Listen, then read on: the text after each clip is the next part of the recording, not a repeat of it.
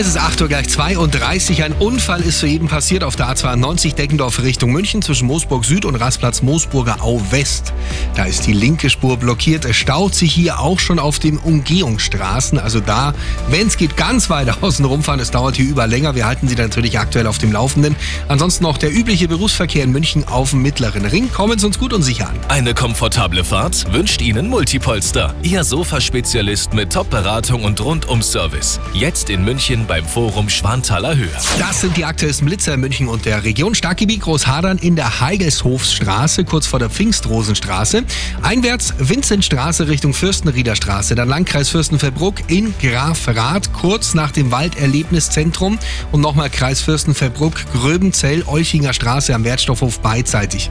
Landkreis Erding, Eichenried Richtung Erding, Höhe Friedhof, Wick, Dankeschön, ganz neu.